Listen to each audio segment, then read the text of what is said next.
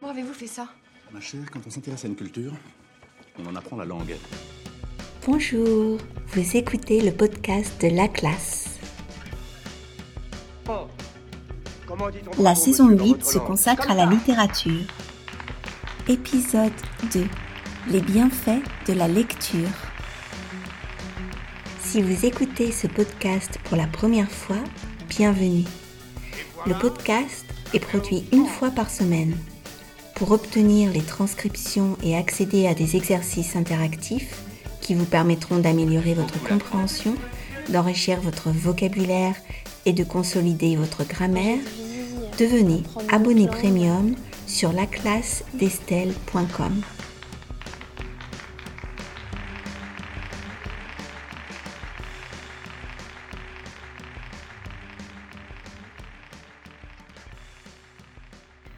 Aujourd'hui, nous allons faire la liste des bienfaits de la lecture. Certains sont évidents et connus de tous, d'autres sont surprenants.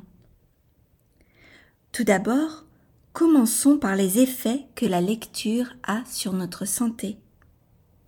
Vous savez probablement, chers auditeurs et chères auditrices, que plusieurs études ont montré que lire pouvait conférer une protection au cerveau et atténuer les effets de la démence. Saviez-vous aussi que les scientifiques se sont rendus compte que le temps passé à lire un livre contribuait à l'espérance de vie du lecteur? En effet, ils ont découvert qu'un amateur de littérature vivait en moyenne 23 mois de plus qu'un individu qui ne lisait jamais.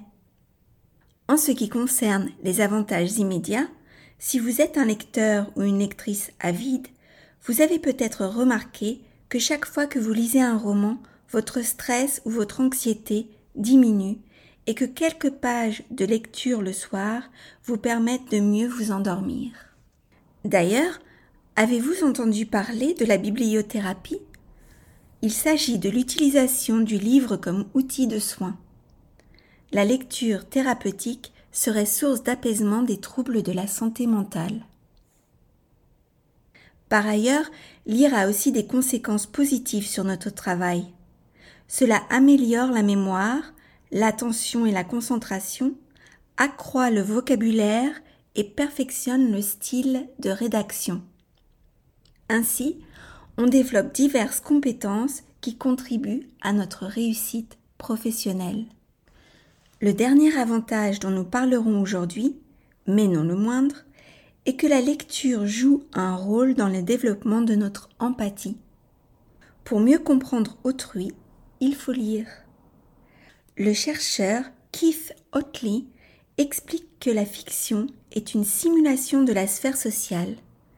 De la même manière que certains améliorent leur capacité de pilotage via un simulateur de vol, ceux qui lisent des romans peuvent faire progresser leurs compétences sociales.